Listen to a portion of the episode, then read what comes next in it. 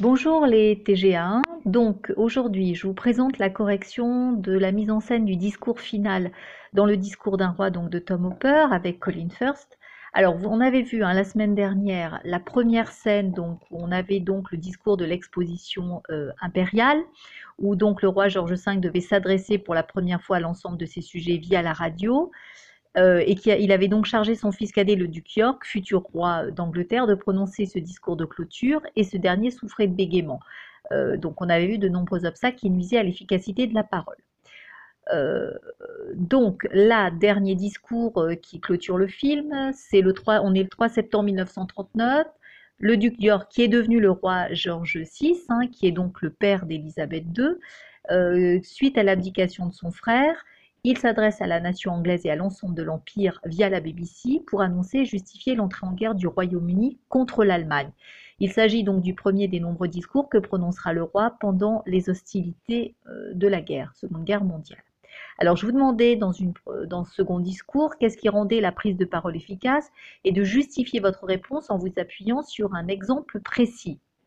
Alors, ce qui rend ici la prise de parole efficace, vous avez bien compris, c'est euh, donc le roi, hein, Georges VI, qui est donc aidé par cet orthophoniste, qui, deviendra un ami, un log, qui l'aide donc comme une sorte de chef d'orchestre. Hein. si vous observez, Log, il, a il fait des gestes et on voit l'importance ici des gestes pour euh, l'aider. Et puis Log euh, lit les mots en même temps, donc le roi peut lire sur les lèvres de Log afin de dire les mots. Voilà.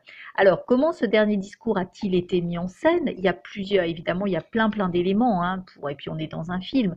Vous avez bien entendu, euh, dès le départ, vous avez la mise en scène où on voit donc euh, la tension hein, qui règne avec la femme du roi, la mère d'Élisabeth II. Et d'ailleurs, on voit Élisabeth II qui est toute petite, qui est assise à côté de sa mère, et on les sent très tendues toutes les deux. Hein. La mère a les yeux fermés, elle, espère que le roi, son époux, va, réussir à dire ce discours.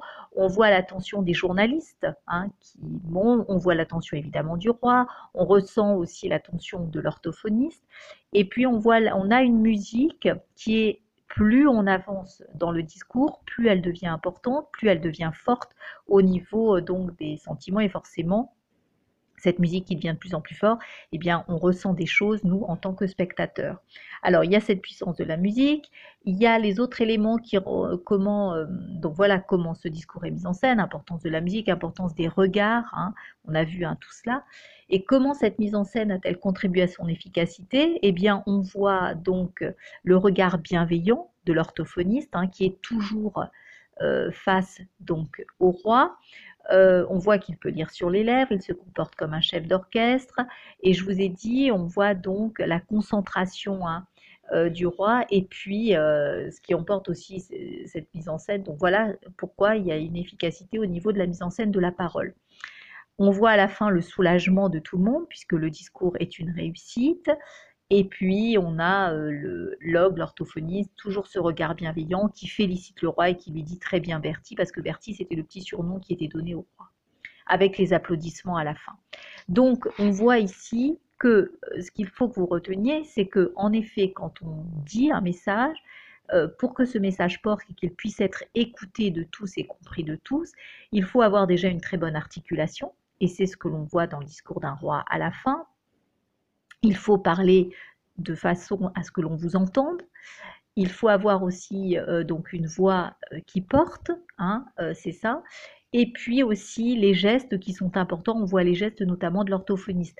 Donc la parole, pour qu'elle soit efficace, en fait, il fallait voir évidemment qu'il n'y a pas que l'importance des mots, mais il y a les gestes que l'on peut faire. On l'avait vu donc notamment avec le dictateur de Chaplin. Et il y a donc toute cette mise en scène avec la musique, bien sûr, parce qu'on est dans un film. Voilà. Ce que l'on pouvait dire sur, euh, sur ce travail de, euh, de, pour essayer donc de renforcer cette connivence avec le public et de rendre ce discours donc euh, sans bégaiement.